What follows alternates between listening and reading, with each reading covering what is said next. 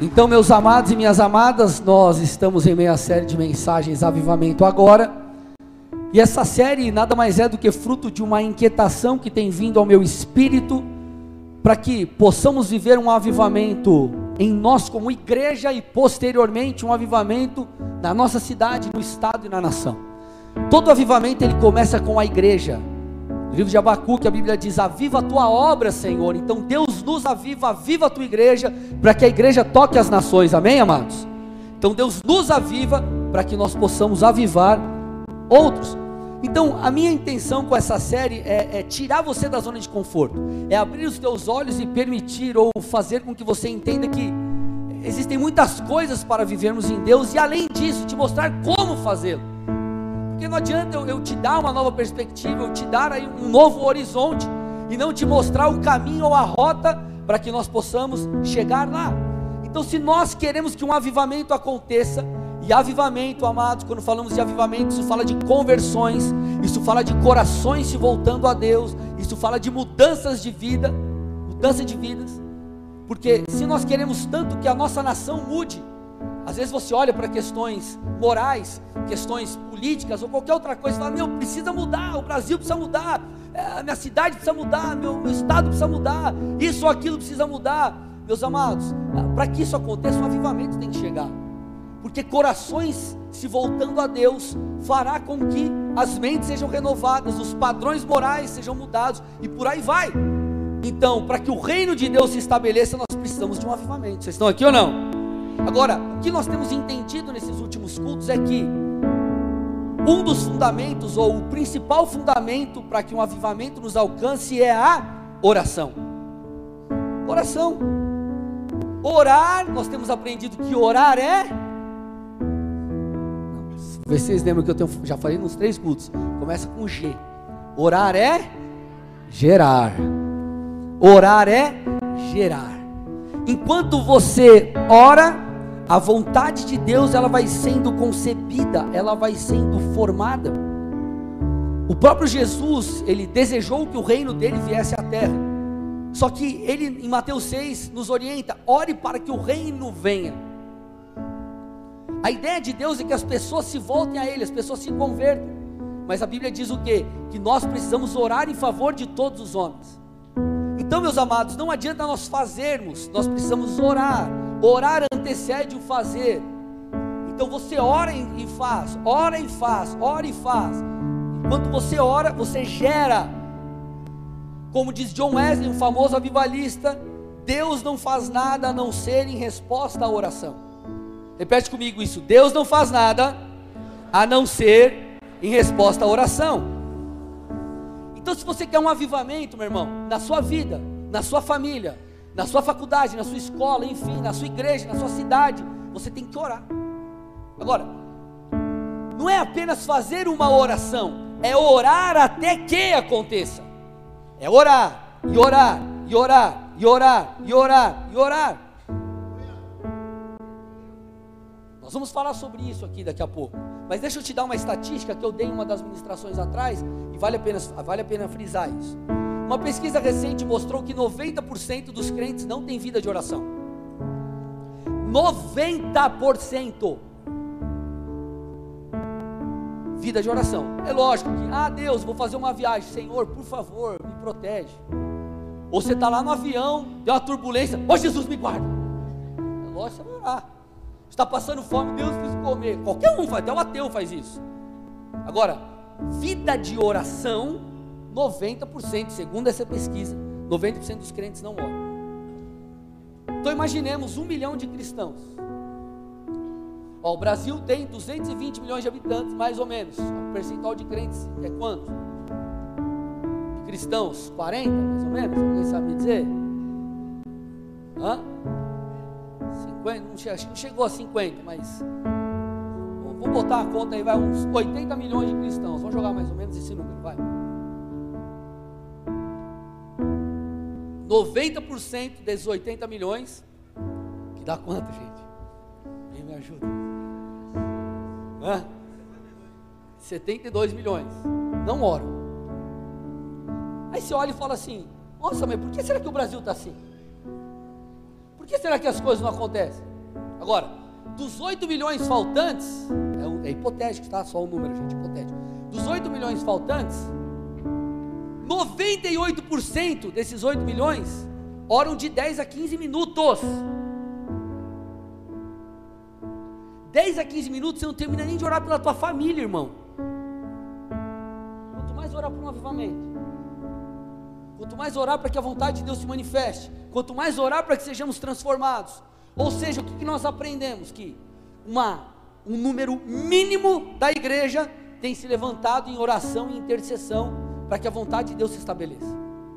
Agora eu te pergunto: e se o povo de Deus aprendesse a orar e orasse? Vou repetir: e se o povo de Deus aprendesse a orar e orasse? Hoje, pessoal, nós temos uma mentalidade muito voltada para o eu. O meu propósito, a minha vida, as minhas coisas, e nós esquecemos daquilo que é nosso. Os cristãos lá de trás, antes você via batalha espiritual pelo Brasil, jejum pelo Brasil, clamor, oração pelo Brasil. Era, era um monte de gente que é crente mais antigo, lembrava disso. Hoje é tudo meu, meu propósito, minha vida, minhas coisas, meu projeto. Se nós não tomarmos cuidado, nós nos tornaremos cristãos egoístas. Quando você para para avaliar o povo de Israel, aqueles que nasciam nas tribos, tribo de Levi, por exemplo, eles eram responsáveis pelo aspecto espiritual do povo. Então, quem nascia na tribo de Levi já tinha um desígnio. E já era designado para algo. E eu quero que você entenda: Deus te colocou numa nação, Deus te colocou numa cidade, Deus te colocou numa igreja, Deus te colocou num ministério que já tem um propósito que Deus deu, que é o nosso propósito coletivo. Quero saber meu propósito. O primeiro está aí já. Que eu estou tentando te dizer? Nós temos que nos envolver com aquilo que é coletivo, isso passa pela oração. Nós não podemos nos preocupar apenas com aquilo que é o nosso. Vocês estão aqui, gente? Nós temos que orar, nós temos que passar tempo com Deus. Grandes avivalistas oravam horas por dia. Eu não estou dizendo que você tem que orar horas por dia, mas você tem que orar o mínimo, irmão. Ai, pastor, mas é religiosidade. Não é, irmão. Se você não orar, eu vou te mostrar. Você não vai viver aquilo que Deus tem, ponto. Uma coisa que chama, chama muito a minha atenção é que uma das coisas que os discípulos perguntaram para Jesus foi, ou pediram para Jesus foi: Jesus, ensina-nos a orar. Agora, por que, que eles pediram para Jesus ensiná-los a orar? Porque eles viam Jesus orando e admiravam a rotina de oração de Jesus. Alô? Você pede para te instruir só quem sabe o que está fazendo, sim ou não? Se olha e fala, meu, esse cara é bom nisso. você pode me ensinar a fazer? Você vai olhar nos evangelhos e perceberá dezenas de relatos de Jesus orando. Então, meus amados, fato é, nós precisamos crescer em oração. Só que a grande pergunta que nós precisamos responder é: como? Como? Por que, que eu digo isso? Porque eu, eu, eu, eu estava conversando com a dona Priscila Merno um dia desse, umas semanas atrás. E ela falou para mim, falou, pastor, a gente tem falado muito sobre oração e tal, mas será que as pessoas elas não oram às vezes porque elas não sabem como orar? Será que não, não falta às vezes uma direção de como elas é, estabelecerem essa rotina de oração? E é um fato, meus amados. Muitos não oram porque não, não sabem como orar, não, não, como ainda não tem o hábito não sabe como desenvolver isso, então nós precisamos crescer em oração, e para isso hoje eu vou te dar uma rota de oração, eu vou te dar um caminho, para que você possa passar tempo com Deus, e você comece, comece que seja com dois minutos, irmão, daqui a pouco você vai ver que dois não é suficiente, você vai crescendo em oração, porque é algo prazeroso, não é um ato religioso, é um ato de comunhão com Deus. Agora, antes de nós antes de eu falar de fato da rota de oração, eu preciso falar de duas, duas outras coisas. Primeiro, os tipos de oração que existem, e eu quero dar algumas dicas de oração. Então hoje a gente vai aprender os tipos de oração, dicas para oração e rota de oração. Amém, gente? Vamos lá, vocês estão comigo aqui? Então, primeiro, primeira coisa, os tipos de oração. Primeira oração que eu quero falar para vocês. Existem outras, obviamente, mas é que eu quero abordar com vocês aqui. A oração intercessória. E a primeira coisa que você precisa entender aqui é que interceder não é papel de intercessor, interceder é papel do crente. Escute. Você pode não ser um intercessor de ofício, mas você tem, você tem a responsabilidade de orar por aqueles que Deus colocou em suas mãos. Sabe quem tem que orar pelos seus filhos? Você. Sabe quem tem que orar pela sua esposa? Você. Sabe quem tem que orar pelas suas finanças? Você. Nós podemos, como corpo, nos levantar e nós já vimos resultados maravilhosos, milagres, Deus fazendo coisas incríveis através da coletividade. Isso é bênção. No final, nós estaremos aqui para orar por você e isso é tranquilo. Só que você tem que entender que existe uma responsabilidade sobre você. Você, marido, é autoridade no seu lar. Você tem que orar. Vocês estão me entendendo? A, nós precisamos entender essa, a questão da oração intercessória e definindo ela o que é. É quando você intercede por alguém, por pessoas, por nações, por questões ah, voltadas à enfermidade, enfim, quando você ora por outrem. E ao longo da Bíblia nós vemos vários relatos de orações, né, de oração intercessória, por exemplo, vou citar alguns. 1 Timóteo 2, 1 a 4. Antes de tudo, olha Paulo falando, ó, eu peço que se façam súplicas, peço que se façam orações, intercessões e ações de graça em favor de todas as pessoas. Olha lá, ore em favor dos reis e de todos que exercem autoridade, para que vivamos uma vida mansa e tranquila com toda piedade e respeito. Isso é bom e aceitável diante de Deus, nosso Salvador, que deseja que todos sejam salvos e cheguem ao pleno conhecimento da verdade.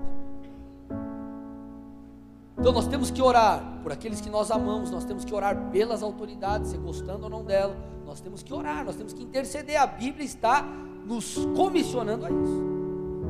Segunda Tessalonicenses 3:1, finalmente, irmãos, Paulo falando, orem por nós para que a palavra do Senhor se propague e seja glorificada como aconteceu entre vocês. Então ele está dizendo, galera, orem por nós, para que a palavra se propague por onde eu for. Quer uma dica? Você vai evangelizar alguém, vai evangelizar, enfim, está num projeto de evangelismo, ore antes, irmão. Evangelismo começa com oração, começa com o Senhor preparando o caminho. A Bíblia diz que o Deus desse século cegou os olhos dos descrentes, para que eles não vissem, não percebessem o Evangelho, não compreendessem a obra da cruz, o amor de Deus. Então você tem que orar, preparar o terreno, preparar o ambiente, orar, interceder, guerrear, para que você então tenha mais êxito. Então Paulo está falando, interceda por nós. Efésios 3, 16 a 19, Paulo também falando, eu peço a Deus que, segundo a riqueza da sua glória, conceda a vocês, olha lá, ele está falando, eu peço a Deus que dê a vocês força, é, é, sejam fortalecidos com poder, mediante o seu espírito no íntimo de cada um. E o texto continua. Então você vê Paulo intercedendo. Então nós temos que fazer oração, orações intercessórias. Você tem que orar para aqueles que você quer que sejam salvos. Você tem que orar para aqueles que você deseja que sejam libertos, sejam curados. Nós temos que orar. Você não precisa ser um intercessor para isso. Você precisa entender a tua responsabilidade. Tiago 5,16. Confessem os seus pecados uns aos outros e orem uns pelos outros, para que vocês sejam curados. Muito pode, por sua eficácia, a oração do justo. Ele está falando, há poder na oração do justo. E às vezes, gente, nós olhamos e falamos, puxa, por que, que o resultado não veio? Eu te pergunto, você orou? Gente, escute. Quando a gente se converte, a gente vê a simplicidade do Evangelho. Escute, escute. Quando a gente se converte, a gente vê a simplicidade do Evangelho. Você vai fazer as coisas, você ora, você depende de Deus. Você coloca nas mãos de Deus. Você acredita que Deus vai à frente. Depois que o tempo passa, a gente complica as coisas. Ah, não, mas não preciso orar. Depende da minha habilidade, da minha capacidade, do quanto eu fiz, do quanto eu estudei. Tudo isso é importante. Mas você acha que o que muda vocês não é a, a, eu tenho que cuidar com a questão, obviamente, teológica, eu tenho que preparar uma mensagem com cuidado, com zelo, algo lógico, que faça sentido. Mas o que quebra o jugo é a unção, que despedaça o jugo é a unção, quem convence é o Espírito. Então eu tenho que depender de Deus, eu preciso ser um canal de Deus, eu tenho que falar não aquilo que eu acho legal, aquilo que Deus quer. que eu estou tentando te dizer? Irmão, volta para a essência. Volta para o joelho no chão. Volta para a oração. Às vezes você vai evangelizar alguém, você fala, mas meu Deus, parece que não dá certo, já tentei de tudo, irmão, ora! Faz o básico. Minha vida financeira não rompe isso, não sei o que, eu sou fiel, mas parece que não vai, você já tentou de tudo. Talvez menos orar. Talvez menos pedir direção de Deus, daquilo que Ele quer que você faça. Olha para o seu lado e fala: faz o básico.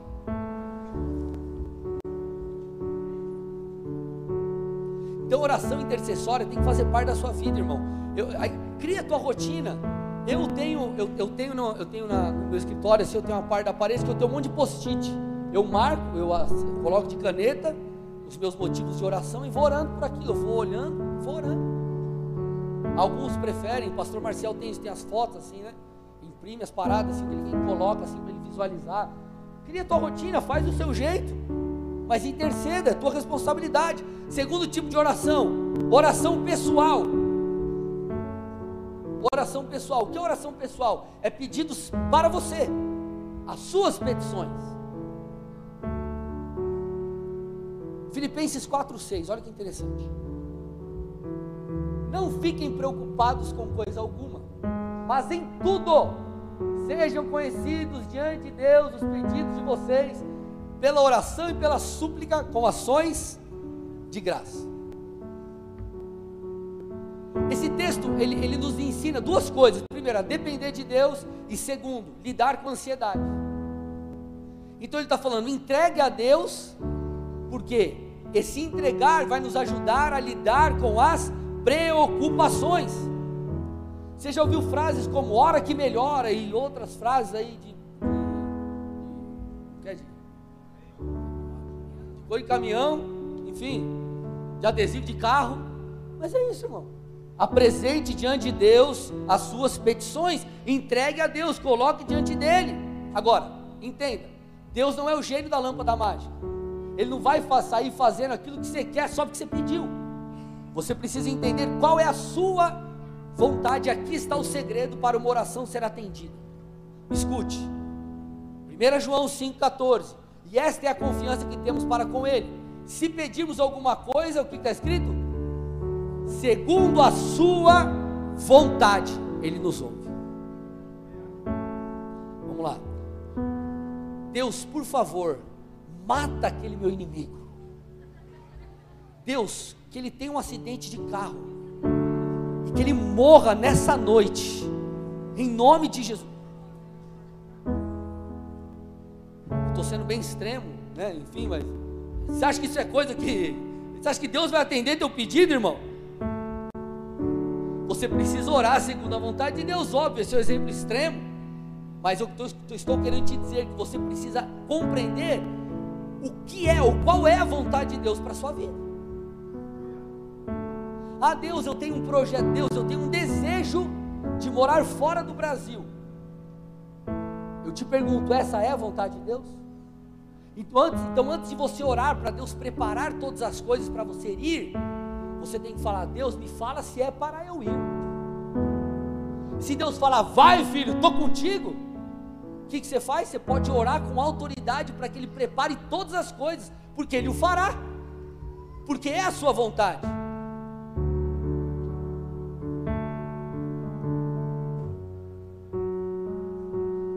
Então o texto está falando que se nós pedimos alguma coisa segundo a sua vontade, ele nos ouve. O original grego aqui significa considerar o que está sendo dito.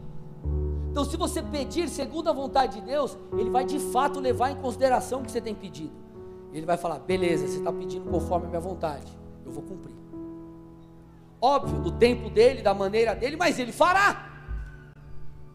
Você tem um chamado, você começa a pedir: Senhor, me transforma, Deus. Faz de mim esse homem de Deus que o Senhor espera. Transforma a minha vida. Ele vai te ouvir, ele vai responder.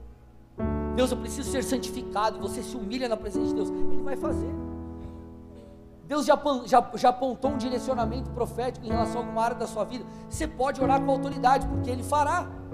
Agora, se você ficar orando sem saber qual é a vontade de Deus, você vai fazer o quê? Você vai tentar fazer a mandinga gospel, irmão.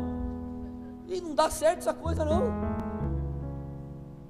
Tiago ele afirma algo muito interessante, olha lá, Tiago 4,13.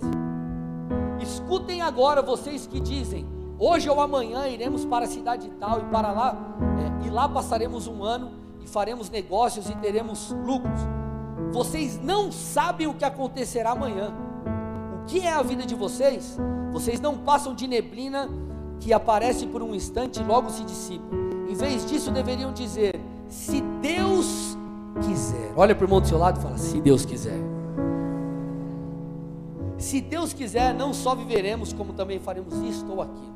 O que ele está dizendo aqui nesse texto é mais ou menos o seguinte: nós fazemos vários e vários, vários, vários planos, mas no final das contas, quem decide é o Senhor. A última palavra procede da boca do Senhor. Se Deus quiser, isso vai acontecer. Então ele está querendo dizer: existe alguém que está acima de nós. Existe alguém que é soberano, então nós temos que estar submissos a Deus. Vocês estão aqui, gente? Agora, pastor, beleza, você falou esse lance aí de saber a vontade de Deus. Mas como que eu descubro a vontade de Deus? Porque a gente entendeu uma chave poderosa que é: se eu orar segundo a vontade de Deus, eu terei resposta eu receberei aquilo que foi pedido, ou enfim, vai acontecer. Eu posso crer que Ele vai atender o meu pedido no seu tempo, da sua maneira, mas vai acontecer. Agora, como que eu descubro qual é a vontade de Deus? Duas formas. A primeira delas, palavra. Nem tudo está na Bíblia, mas muitas coisas estão na Bíblia.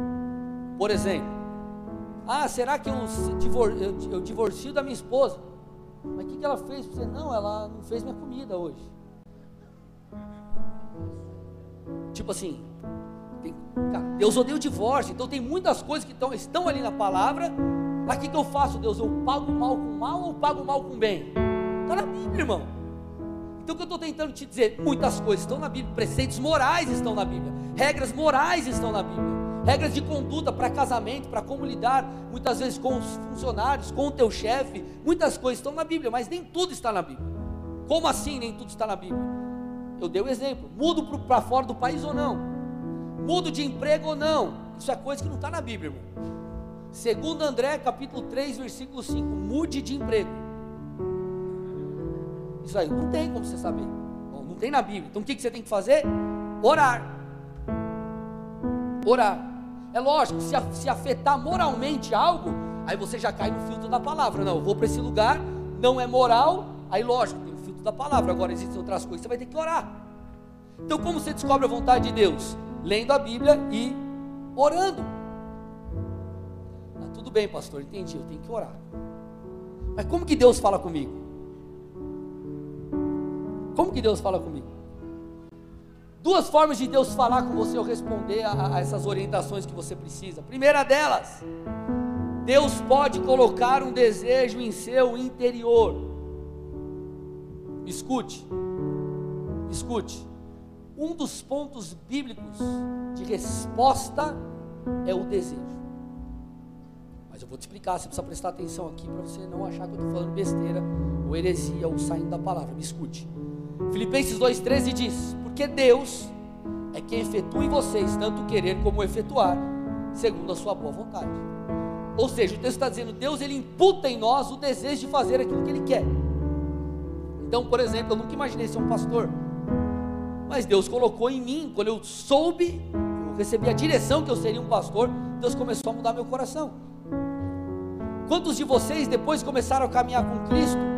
Ele começou a mudar teu coração e começou a gerar desejos em você que você nem tinha.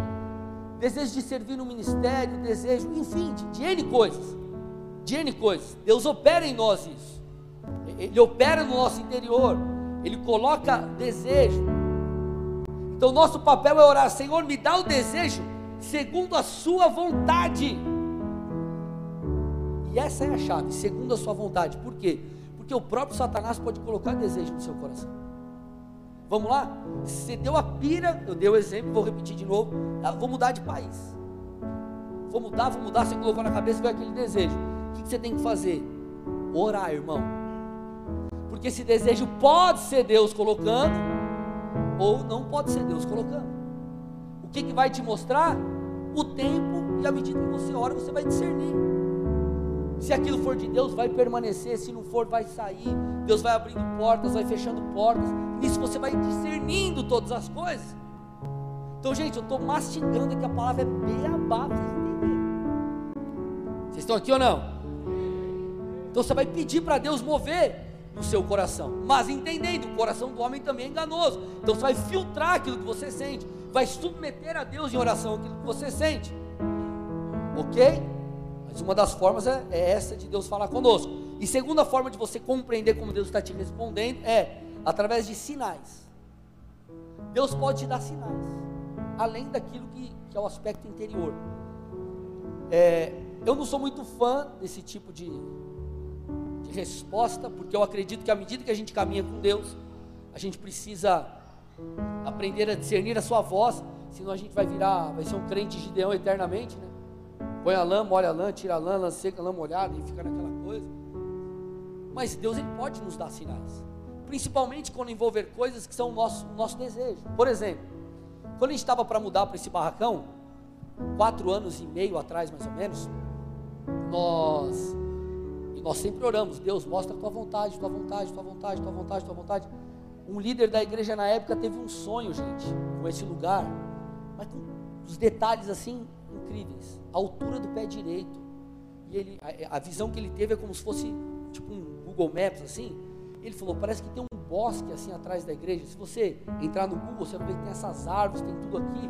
Parece tipo um pequeno um bosquezinho. Então, várias e várias coisas. E Deus usou o profeta Amaro na época. Eu, eu tinha falado para a igreja, se eu não me engano, num domingo, sobre a mudança. Na segunda-feira, recebeu uma mensagem de manhã do profeta Amaro. Ele falou assim: Ô oh, meu filho, conhece ele, né? Ô meu filho, estava aqui no culto e lembrei de você e deixa eu te falar uma coisa. Pode avançar, o negócio é de Deus, vai embora, Deus está contigo. Quem conhece o profeta Amaro sabe que ele é muito específico. Então assim, eu acordei com aquela mensagem e nisso Deus foi testificando e a gente avançou, entendendo que era a vontade de Deus. Agora, por que, que foi importante? Porque uma mudança de prédio, ela mistura as nossas emoções, porque o nosso desejo era mudar. Só que aí, Deus, é a tua vontade ou não é? É tipo assim, você chega na loja de carro e você está com dinheiro e você fala. ah, deixa eu contar para vocês, vocês não sabem dessa. Faltava seis meses para eu casar. 2009, tinha recém recebido a primeira parcela, décimo terceiro. Cheguei no shopping. Seis meses para casar, irmão. Quem vai casar sabe que 10 reais é tipo cotação no euro. 10 reais vale tipo 70 reais para quem vai casar, né? E eu olhei uma loja assim de videogame, tinha uma tela assim, grande, passando FIFA. Olhei para aquilo, aí olhou para mim. Aí a tela da TV deu um sorriso. E falou: parcele. Irmão, na época acho que era dois contos e pouco videogame. Eu sei que, cara, eu fui lá, dei a parcela, décimo terceiro, parcelei o resto. Misericórdia. Escute, não faça isso. Amor, o pastor falou de púlpito, então está autorizado. Não, meu irmão, não faça isso, não siga o meu exemplo. Mas por que, que eu estou te falando? Quando confunde com as nossas emoções, a gente tem a tendência de fazer. Então, às vezes, a gente precisa de algo externo. Tipo a mulher falando, não compre. Não sei quantos viram esses dias a, post. É, quem manda em casa são os maridos. Aí tava fonte, data folha. olhei aqui, eu meu misericórdia. Meu. Então você precisa da mulher falando, não, não. Por que, que eu estou te falando isso? Às vezes essas questões externas, elas são, elas são, elas são como um freio para nós. Então nós precisamos às vezes de sinais, às vezes você vai pedir um sinal. Só que toma cuidado com aquilo que você vai pedir para Deus, tudo bem? Tipo assim, Senhor, eu vou sair aqui na rua hoje. E se eu ver alguém de blusa preta, Deus, é para eu fazer tal coisa. Irmão, você vai lá fora, deve estar o que agora? Uns 15 graus. Todo mundo usa preto. Vai ter alguém de blusa preta. É lógico que você vai. Aí, é um sinal manipulado, irmão. Tudo bem? Então, agora, é, cabe a mim a você orar e falar: Deus, fala comigo, testifica, usa pessoas. Eu preciso de algo externo, Senhor. Não tem problema, você vai orar, Deus vai falar com você. Principalmente para situações mais desafiadoras. Amém, meus amados? Terceiro tipo de oração, oração de comunhão. Preciso acelerar aqui, misericórdia. Oração de comunhão. Jesus em Mateus 6, ele diz assim: Mas ao orar, entre no seu quarto e fechada a porta, ore ao seu pai que está em secreto, e o pai que vem em secreto te recompensará. A gente precisa entender o seguinte, gente. Esse é um tipo de oração diferente que Jesus nos ensina. Quer ver? A gente acabou de falar da oração de petição. Você pode pedir as coisas para Deus em qualquer lugar? Sim ou não? Você pode falar com Deus onde você, onde você estiver? No ônibus, no carro, no banheiro, tomando banho, na fila do banco, onde você estiver. Agora, você consegue na fila do banco ter um tempo de intimidade com Deus, assim, tipo, se derramar na presença de Deus? Ficar à vontade na presença de Deus? Não, não consegue. Então, quando Jesus ele fala desse tipo de oração, ele está falando de uma oração que é uma oração para você ter comunhão com Ele. Eu usei esse termo oração de comunhão, você pode usar o que você quiser, uma, uma, o meu. Jesus está dizendo: existe um tipo de oração onde você vai me ouvir, você não vai só pedir, onde eu vou derramar da minha presença, onde você vai passar tempo comigo, onde nós desfrutaremos de um momento íntimo. Tudo bem, gente? Então é um tipo diferente de oração. E é aqui que muitas vezes nós construímos coisas na presença de Deus. É na oração de comunhão que nós somos muitas vezes santificados. É na oração de comunhão que nós mergulhamos profundo, profundamente em Deus. É na oração de comunhão onde nós recebemos revelação. É aqui onde nós desfrutamos de um relacionamento íntimo. É como um casal. Você pode estar andando de mão dada no shopping, abraçado a uma bitoquinha, mas você que é casado tem coisas que você vai fazer dentro do teu quarto.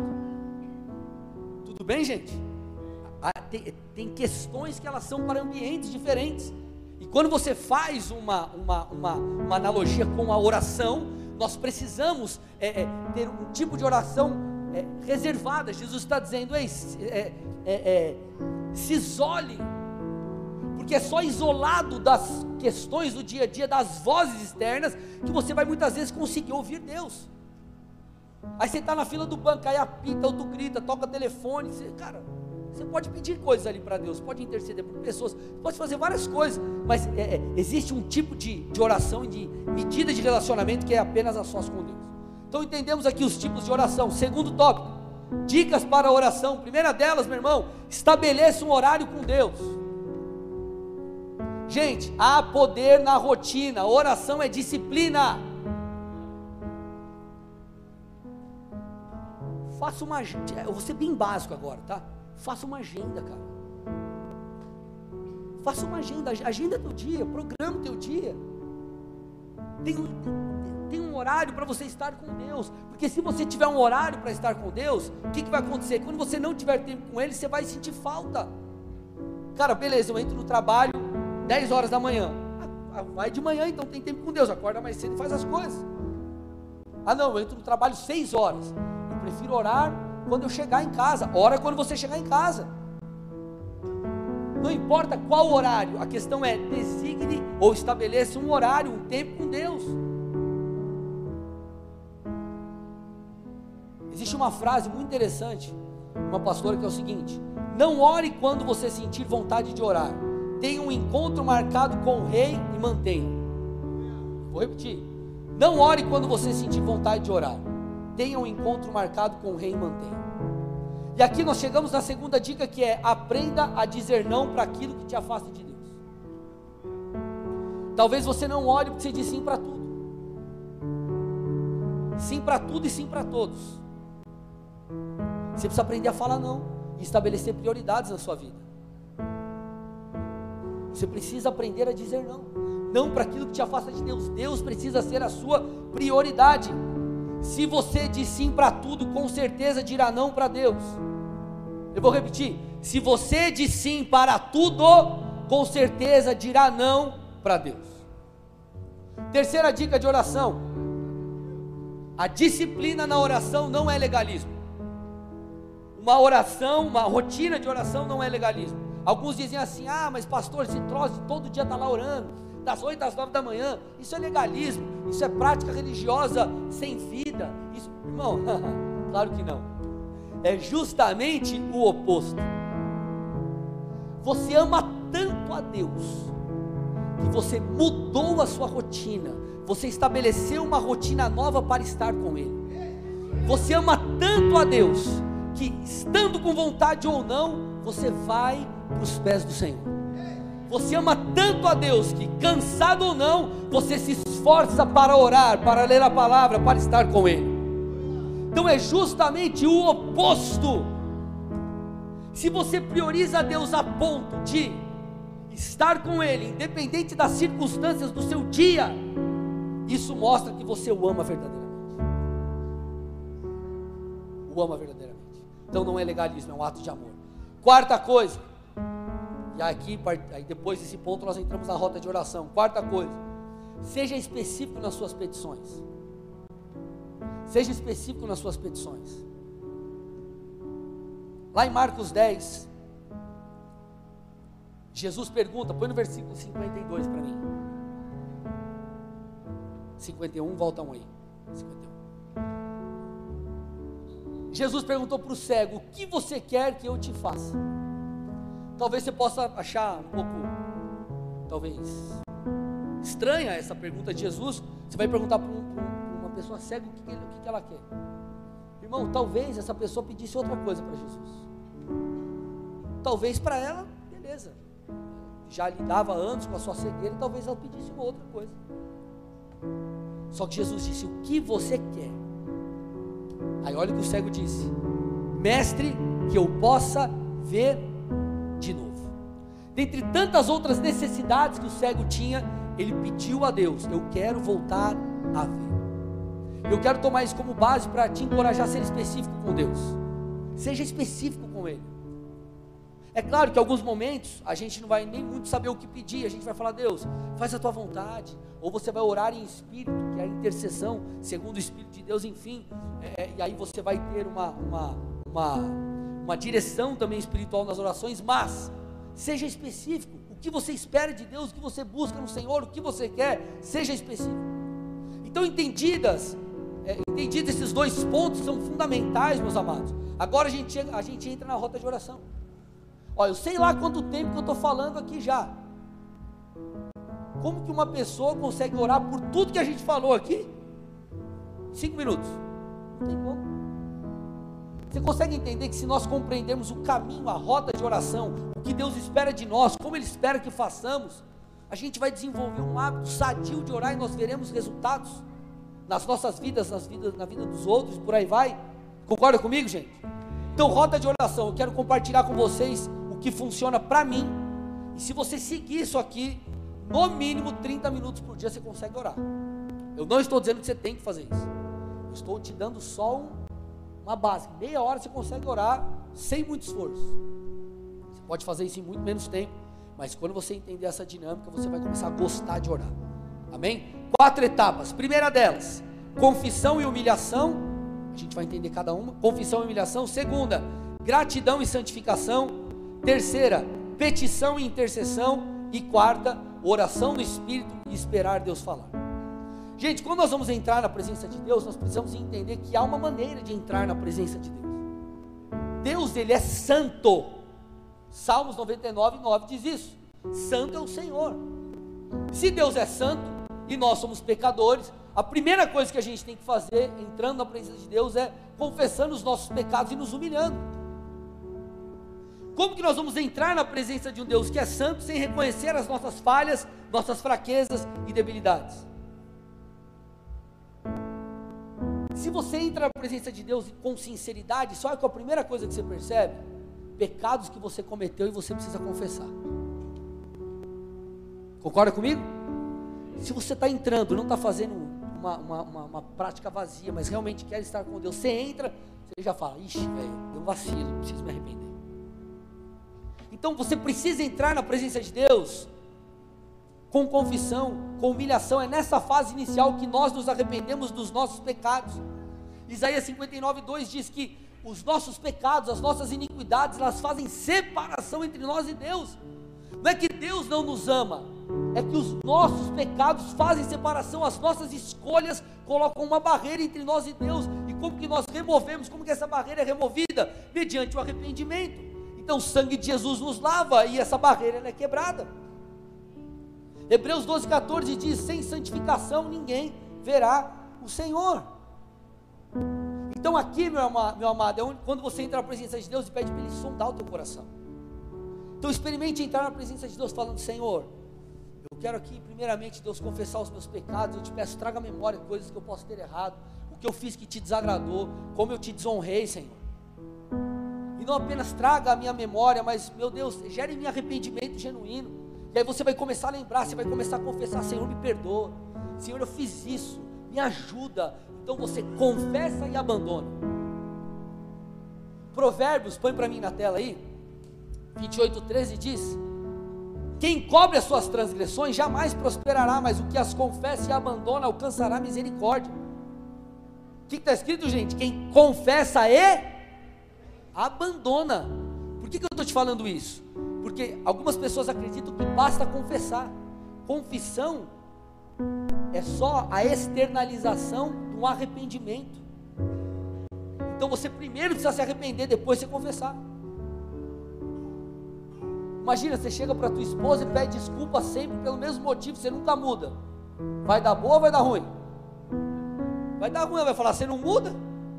Com Deus é assim também, não é que você confessa, ah Deus me desculpa, mas por dentro você está, estou enganando Deus aqui. Você confessa e você abandona.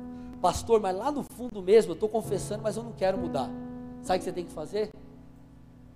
É nessa fase, Senhor, gera arrependimento em mim. Você se humilha, Deus, eu preciso mudar, Senhor. E lá no fundo eu sei, Deus, que eu não quero mudar, então eu te peço, me ajuda. Senhor, abre os meus olhos, me ajude a compreender que, que, que, essas minhas atitudes elas ferem o Senhor, que elas ferem o seu coração. É aqui, meu irmão, que você se humilha. É aqui que você expõe diante de Deus suas fraquezas, suas fragilidades, seus medos. Senhor, eu tenho tido falta de fé, Senhor. Me perdoa, Senhor, eu tenho falhado nisso, eu tenho sido negligente. Você pede perdão, você se humilha, você reconhece que precisa de Deus. Senhor, eu não posso avançar sem a Sua presença. Senhor, eu não vou conseguir dar conta se o Senhor não estiver comigo. Senhor, não há em mim capacidade, não há em mim sabedoria, então você se humilha. O humilhado, meu irmão, será exaltado, por quê? Porque ele reconhece a dependência dele de Deus. Passada essa fase que você se lavou, irmão? Qual é a próxima etapa que eu te sugiro a fazer? Gratidão e santificação. Parte do meu tempo, muitas vezes de oração, é o que? Alguns momentos que eu, que eu estou orando, eu começo a trazer à memória o que? Aquilo que Deus já fez por mim. E como isso é bom, irmão. Eu começo a agradecer, Senhor, obrigado pela minha família. Deus, obrigado pela igreja que o Senhor me deu. Deus, obrigado por isso. Deus, obrigado por aquilo, obrigado pela sua misericórdia que se renovou, renovou essa manhã. E eu começo a agradecer a Deus. Eu cito coisas específicas, porque isso vai me ajudar, sabe o que, meu irmão? Trazer à memória aquilo que me dá, o que me dará a esperança. O salmista disse: Bendiga o Senhor a minha alma, não esqueça de nenhuma das suas bênçãos. Talvez, irmão, você tenha vivido uma fase meio tua fé anda meio abalada. Os momentos difíceis parece que tem um, né, um peso maior do que os momentos bons, mas eu quero te encorajar a começar a se lembrar das coisas que Deus fez por você e agradecer. De verdade, fa faça isso, experimente. Salmos 50, verso 23: A gratidão, porém, é um sacrifício que de fato me honra. Olha que a Bíblia está dizendo: a gratidão honra Deus. Começa a agradecer, irmão. Você vai ser encorajado, você vai lembrar, você vai se lembrar de onde Deus te tirou. Talvez você, talvez você se lembre, puxa, era para eu estar morto agora, era para eu estar preso agora, era para eu estar falido agora, era para minha família estar destruída agora, mas eu estou aqui servindo a Deus, caminhando com Cristo. Isso vai fazer a sua fé crescer. Isso vai fazer a sua fé crescer. O Salmo 92, ele traz uma relação entre gratidão e fé. Os versos 1 e 2 dizem assim: Bom é render graças ao Senhor e cantar louvores ao teu nome, ó Altíssimo. Anunciar de manhã a tua misericórdia e durante as noites a tua fidelidade. Então, os versos 1 e 2 eles estão ah, trazendo um, é, é uma está conclamando, está encorajando eu e você a, a sermos gratos. Mas o verso 11 diz o seguinte: o verso 4 fala sobre a alegria que resulta, e o verso 11 diz: Os meus olhos veem a derrota dos inimigos que me espreitam, e os meus ouvidos escutam os gritos dos malfeitores que contra mim se levantam. Sabe o que ele está dizendo? Que quando você agradece, você se lembra daquilo que Deus faz, é gerado em você alegria e fé, e assim você consegue vencer as suas batalhas. Talvez, irmão, você tenha vivido uma fase de ingratidão a Deus. Talvez o teu desânimo é fruto da sua ingratidão. Quando você começar a agradecer a Deus, muita coisa vai mudar no seu interior. Agora, além de você é, agradecer a Deus nessa fase, ore por santificação. Lembra que eu falei na primeira etapa aqui que você pede perdão? Deus me perdoa porque eu fiz isso, porque eu fiz aquilo, eu agi assim. Nessa fase de santificação é quando você olha para aquelas atitudes e fala: Deus, eu não quero fazer isso mais. Me dá fé, me dá graça. Deus muda a minha mente, muda meu coração, muda as minhas vontades. Deus me transforma. Eu não quero mais agir daquele jeito. Eu não quero ter que pedir perdão de novo por aquelas coisas. Senhor, eu preciso mudar. É a fase que você clama por santificação. João 17, 17, santifica-os na verdade, a tua palavra é a verdade. A Bíblia nos santifica, ler a Bíblia nos santifica, mas nós também aprendemos aqui que o Senhor é aquele que nos santifica. Logo, se nós orarmos e, obviamente, lermos a palavra, nós seremos santificados. O Espírito nos convence a andar em santidade. Por isso que Paulo, em Romanos 1,4, chama o Espírito Santo de o Espírito da Santidade. Então o Espírito da Santidade nos convence.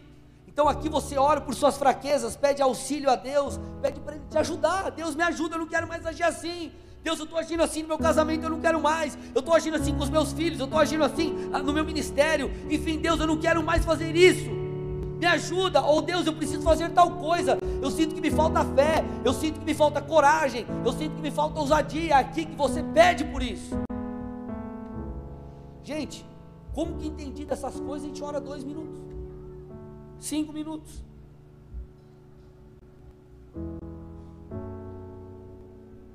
É aqui que você faz, como o pai de um rapaz lá em Marcos 9.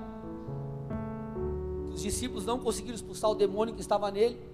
Então Jesus expulsa. Aí Jesus pergunta: Você crê? E ele diz assim: Senhor, eu creio, ajuda a minha fé. Por vezes a gente vai ter que fazer isso. Se você não assistiu, não escutou a mensagem de quinta, eu te encorajo a fazê-lo. Ver é possuir é o nome da mensagem. Gente, poderosa mensagem. Quando você crê de todo o coração, porque, discute. Você pode crer que Deus pode fazer, você, ou você pode crer que Deus fará. São duas coisas diferentes. Talvez você diga assim: Ah, eu creio que Deus pode fazer um milagre na minha vida. Agora, você acredita de verdade que Ele vai fazer? Porque se você acredita de fato que Ele fará, sabe o que vai acontecer? Você vai começar a ver profeticamente. Você vai começar a ver. Ver. Abrão era um homem idoso, impossível ele ser pai. Sabe que o Senhor, sabe o que Deus faz, faz com ele? Manda ele sair da tenda e fala assim: olha, olha para o céu, veja as estrelas, vê se é possível você contar. Assim será a tua descendência. E a Bíblia diz que Abraão viu e creu. Aquela experiência dele com Deus gerou uma fé tamanha. Então você vê a relação entre crer e ver. Esses dias, orando pelas questões da igreja, é, por vocês, enfim, por tudo. E eu falei assim: Deus, eu preciso que o Senhor ajude a minha fé em relação ao aspecto. Me ajuda, Deus. Eu, eu, eu, eu sei, nós temos a mente de Cristo mas eu preciso que o Senhor ajude a minha fé, me ajuda, Senhor, não estou conseguindo crer de verdade, me auxilia. Eu comecei a orar por isso, tipo, ajuda a minha fé. Irmão, eu orei de uns dois dias, parece que Deus virou um botão assim, ó. Tuf. Por quê? Porque você se humilhou, você demonstrou a sua dependência dEle. Então você já, estou terminando, gente, você já, é, primeiro ponto, qual foi o primeiro, gente? Confissão e humilhação gratidão e santificação. Aí no terceiro agora você entra na questão de petição e intercessão. Aqui você começa a orar em favor dos outros. Aqui você começa a orar por questões tuas pessoais. E eu te encorajo, tem um caderno, irmão, ou um bloco de notas no celular, alguma coisa. Coloque os teus pedidos de oração. Por quê? Para que você não se esqueça e ore constantemente. Por que, que eu estou afirmando isso? Porque me escute. Algumas coisas só se cumprirão depois que você insistir em oração. Por que, que você acha que o Senhor disse? Lucas 11, 9 e 10: Peçam e lhes será dado, busquem e acharão, batam e a porta será aberta para vocês. Porque todo que pede recebe, o que busca encontra, e a quem bate a porta será aberta. Existem batalhas espirituais, existem fatores que tentam travar, meu irmão, a, a, as bênçãos de Deus em nossas vidas. Existem coisas que nós temos que conquistar em oração. O reino de Deus é conquistado à força. Você vê Daniel, ele precisou orar e jejuar por 21 dias. Jesus, antes de iniciar o seu ministério, ele teve 40 dias de jejum e oração, consagração. Por que, que você acha que Jesus constantemente precisava se retirar para orar? Para que ele recebesse de Deus a porção necessária para cumprir o seu chamado. Isso fala de insistência, isso fala de gerar em oração. Então você precisará constantemente orar por aquela que é a vontade de Deus para que ela se cumpra. Então ore, você pediu um dia, peça no segundo, peça no terceiro. Vai construindo isso, irmão. Amém? Quarta coisa. E aqui nós estamos caminhando para o final. Oração no Espírito e esperar Deus, Deus falar. A oração em línguas, na verdade, eu deveria ter no mínimo uma palavra, no mínimo uma pregação inteira para falar sobre isso, que é um tema longo. Mas quando você gasta tempo orando em línguas, algumas coisas acontecem aqui, vale uma ressalva.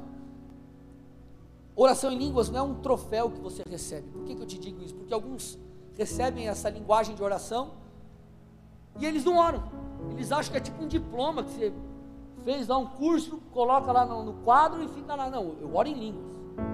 Se alguém perguntar, ah, mas você é um crente carnal ou espiritual? Não, eu oro em línguas. Xabarabará. Você tem que entender que que vai mudar a tua vida é praticar, é, é investir tempo nisso. Quando nós oramos em línguas, nós somos edificados. Nós recebemos conhecimento revelado, nós alcançamos vitória sobre a carne, desenvolvemos a nossa fé, desenvolvemos sensibilidade espiritual, erguemos o perfeito louvor, intercedemos devidamente. Então, passe tempo fazendo isso. Agora, além dessa oração em línguas, que vai gerar muitas coisas em você, gaste um tempo em silêncio com Deus. Gaste um tempo em silêncio com liga o louvor, fica adorando, tenta, tenta é, perceber o que Deus pode estar falando com você, fica em silêncio, deixa Deus falar. Olha que interessante, Êxodo 19, 10 e 11, estou terminando, gente. Êxodo 19, 10 e 11.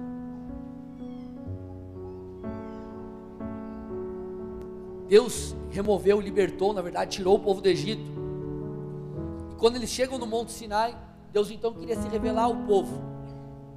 Aí olha que interessante a instrução que Deus dá a Moisés. Moisés, vá até o povo e consagre-o no dia de hoje e amanhã.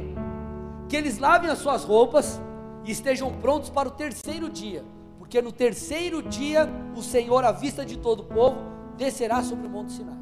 O Senhor está dizendo o seguinte: Moisés, desce, vai lá, fala com o povo. Fala para a galera o seguinte: se santificar e estar preparado, porque no terceiro dia eu virei. Quando você olha lá em Atos 2, ou no início de Atos, você vê Jesus falando: Espera, esperem, eu vou derramar poder sobre vocês. E o que, que aconteceu? Os discípulos então começaram a buscar o derramar do Espírito, o poder, o dunamis, e eles esperavam, eles insistiam. Em Atos 2 você vê que eles estavam todos reunidos, buscando, esperando, e de repente, olha isso, gente, de repente, o poder de Deus veio. Muitas vezes com Deus, nós recebemos direções de repente. Não sei se você já teve essa experiência, mas eu, por vezes, o, o, o chuveiro é um negócio meio para mim, meio tipo, espiritual, assim. Não sei quantos, assim, eu estou no chuveiro, vi uns insights de pregação, uns troços assim. Oh, meu Deus, é o mistério das águas do Espírito, aleluia. Mas, por quê? Porque você está em silêncio. Você está ali na, sem Deus. Estou exagerando um pouco aqui o lance do chuveiro, mas vocês estão entendendo o que eu estou dizendo? Aprenda a ficar em silêncio com Deus, deixe Deus falar com você. Por isso que a Bíblia fala sobre meditar nas Escrituras. O que é meditar, gente? Não é meditar de ah, hum, não é meditar. Deixar a palavra é ruminar. Sabe o bichinho lá, o vaquinho, o ficar comendo lá, capinzão? Aqui, ó, ruminar. O que Deus falou com você, rumina. Digere, deixa a coisa fazer sentido. Agora, posso falar a última coisa para vocês? Posso ou não? Não vai adiantar de nada você saber de tudo isso se você não praticar. Me escute. Saber e fazer são coisas totalmente diferentes. Saber e fazer são coisas totalmente diferentes. Quando nós olhamos para o Evangelho, meus amados, quando uma pessoa entrega a vida a Jesus, nós precisamos entender que a tua vida ela muda por completo. Porque o ponto central da sua vida em Cristo não é mais você. Escute. Como que normalmente é, as pessoas vêm para Jesus? Por alguma necessidade. Claro, alguns é por amor, mas muitos vêm por necessidade. Enfim, passou por alguma situação difícil, como nós falamos, né, pela dor. Enfim, às vezes tem uma necessidade. E a gente vem buscando o auxílio de Deus, e Ele nos auxilia, Ele é um Pai de amor. Só que quando você entende o convite do Evangelho, o Senhor ele fala assim: ó, deixa eu ser o Senhor da sua vida. Não é você mais no trono, sou eu. E o que, que isso envolve? Envolve que a nossa rotina, ela tem um Senhor, na verdade, tem um, tem um Senhor sobre a nossa rotina a partir de agora. Me escute, por favor. Você precisa entender que há e precisa existir um Senhor sobre a sua rotina. E o Senhor da sua rotina é Deus. O Senhor do seu dia a dia é Deus. O Senhor das suas escolhas é Deus. Isso que significa Ele ser Senhor. Sabe por que, meus amados, nós temos tantas doutrinas, ideologias, tantas coisas tentando quebrar ou afastar a igreja? Por quê? Porque os cristãos, eles levam consigo os padrões bíblicos para o dia a dia. Você não é um cara na igreja, um cara lá fora, você não pode ser. Você tem que ser o mesmo. Então, o cara que você é na igreja é o cara que você é na faculdade, o cara que você é no colégio, o cara que você é no trabalho. Você leva consigo os padrões. Por quê? Porque Cristo é Senhor. E Ele precisa ser Senhor da nossa rotina. Me escute. Não adianta a gente ficar falando de avivamento, ficar ensinando sobre oração, dar caminho, dar tudo, se nós não orarmos. Se você não orar, tua vida não vai mudar. Se você não escolher dizer não para coisas que hoje você diz sim, você não vai mudar, você não vai construir o que Deus tem, você não vai viver as promessas. Colossenses 2, 6 e 7, Paulo está falando para a igreja de Colosso o seguinte: olha lá, assim como vocês receberam o Senhor Jesus Cristo. Então ele está dizendo, ó, vocês deram um pontapé inicial, vocês receberam o Senhor, volta, versículo 6. Continuem a viver nele. Então ele está falando, ó, você se conectou com Jesus, entregou a tua vida a Ele, para Ele, isso é só o começo, continue a viver nele estando nele enraizados e edificados e confirmados na fé. Que, que, ele está falando? Você tem que estar enraizado. Isso fala de crescer para baixo, de solidificar a sua vida em Cristo, de estar firmado nos padrões dele, de viver segundo o Senhor. E tudo que você vai edificar, fazer crescer, erguer, tem que ser conforme a raiz, o fundamento que é Cristo. Ponto. Então, meu irmão, existe um Senhor sobre a tua rotina. É Ele que manda na sua vida. 1 Coríntios 6, 19 e 20. Será que vocês não sabem que o corpo de vocês é santuário do Espírito, que está em vocês que vocês receberam de Deus e não pertencem mais a vocês mesmos? Porque vocês foram comprados por preço, agora, pois, glorifiquem a Deus no corpo de vocês. Ele está falando, vocês foram comprados. A nossa vida, gente, de verdade, ela não é mais nossa, só que o nosso Senhor, Ele não nos trata como escravo no aspecto ruim. Óbvio, nós somos servos do Senhor. Se você for para a Bíblia, você vai ver, nós somos escravos de Cristo. Nós somos escravos por amor. Ele é um pai de amor. Ele nos ama nessa jornada de oração. Você vai desfrutar de coisas maravilhosas. Quando você olha e diz assim: Ah, mas está difícil, mas mesmo assim eu vou insistir. Ah, Deus, eu estou matando a minha carne. Às vezes você olha e fala: Parece que eu estou falando com a parede. E você, meu Deus, está difícil, meu irmão, escute. Muitas vezes você vai receber as respostas porque você insistiu. É como se fosse um depósito. Você ora, ora, ora, ora, ora, ora, depois você vai lá e saca. Vocês estão me entendendo? Oração é disciplina. Olha para a vida dos discípulos. Paulo, ele disse assim, ó, escute. Paulo, ele foi o grande doutrinador do Novo Testamento. Sabe o que Paulo disse? Eu dou graças a Deus porque eu oro em línguas mais do que todos vocês. Você acha que Paulo não foi quem foi porque ele orou? O Filho de Deus orou. Será que nós não devemos orar? Então, meu amado, minha amada, me escute.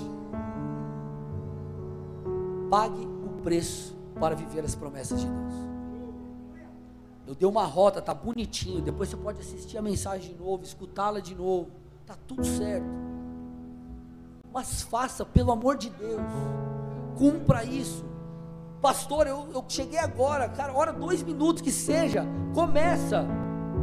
Mas faz alguma coisa. Você é crente velho, ore, por favor. Não fique dando desculpa. Ah, porque minha vida é corrida. Me fala alguém aqui que não tem uma vida corrida. Ah, mas agora eu casei. Tudo bem, daqui a pouco, irmão, você vai ter um filho. Depois você vai ter dois. Depois você vai ter três. Depois seis.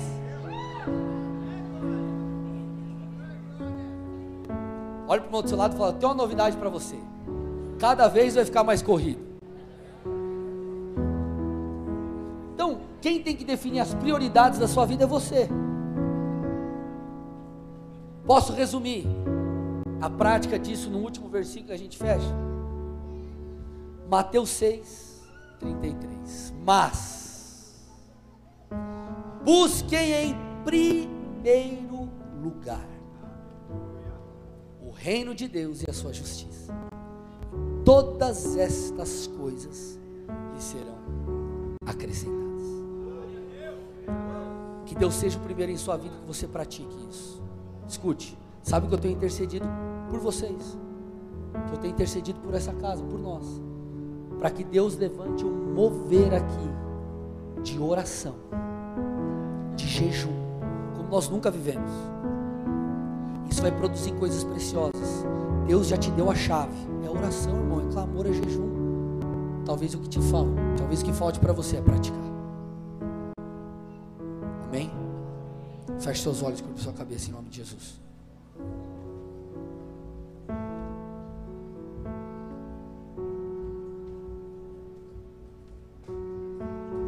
Eu quero aqui fazer uma primeira oração por você que está visitando essa igreja pela sua primeira vez. Ou quem sabe você até veio outras vezes. Talvez essa não seja nem a primeira igreja que você veio, mas ainda você você ainda não teve um encontro com Jesus Cristo. Jesus ele não é uma religião, ele é o filho de Deus. E ele foi enviado pelo Pai para morrer em nosso lugar, porque nós somos pecadores. Não há outro caminho para o Pai, para Deus, sem Jesus. Não há salvação longe de Jesus. Nós precisamos crer em quem Ele é, crer naquilo que Ele fez e, obviamente, confessar os nossos pecados, nos arrepender. Então você entrou aqui e talvez algo mexeu aí diferente dentro de você.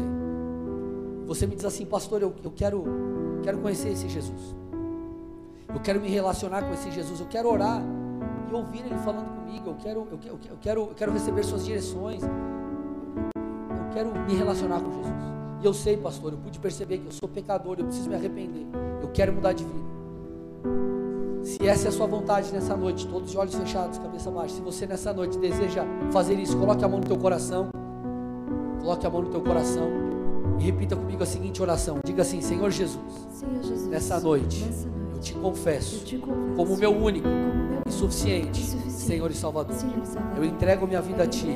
Eu reconheço Eu reconheço que sou um pecador. que sou pecador. Peço perdão Peço perdão pelos meus pecados. pelos meus pecados. Reconheço também Reconheço que também preciso de salvação. Preciso de salvação. E a partir de E hoje, a partir de hoje, guia a minha vida guia a minha vida para que eu possa te conhecer, te me relacionar profundamente contigo relacionar profundamente e viver cada uma cada das suas promessas. Em nome de Jesus. Pai, eu entrego essas vidas ao Senhor. Meu Deus, o que eles fizeram não foi uma simples oração, mas eles depositaram a fé deles em Ti agora. Eles te confessaram como único suficiente Senhor e Salvador e se arrependeram dos pecados. Isso é poderoso no mundo espiritual. Nós te louvamos e te agradecemos porque a salvação os encontrou. Eles foram tirados do reino das trevas e colocados no reino do Filho. Eu peço a tua bênção, meu Deus, sobre cada área da vida deles. Guia-os, que o Senhor possa despertar no interior deles um desejo por te buscar, por te conhecer, por se relacionar contigo. E eu declaro, Pai, que esse será o começo de uma linda história, uma história de vida contigo de transformação profunda em nome de Jesus. Amém. E amém. Dê uma salva de palmas ao Senhor.